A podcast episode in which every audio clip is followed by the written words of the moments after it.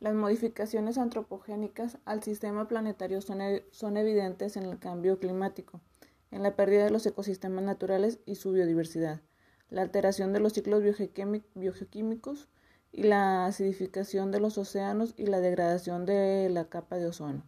Uno de los indicadores más empleados para medir la presión de la sociedad global de los países o los individuos sobre el medio ambiente se llama o es llamado la huella ecológica. Puede ser interpretada como la demanda humana en términos de superficie que, que se necesita para generar tanto los recursos que se consumen como la necesaria para albergar los asentamientos humanos y la infraestructura y la, y la requerida para absorber el dióxido de carbono liberado por la quema de combustibles fósiles. Es como que eh, qué, tanto espacio ocupamos o ocupa cada persona en el planeta para tener sus necesidades básicas.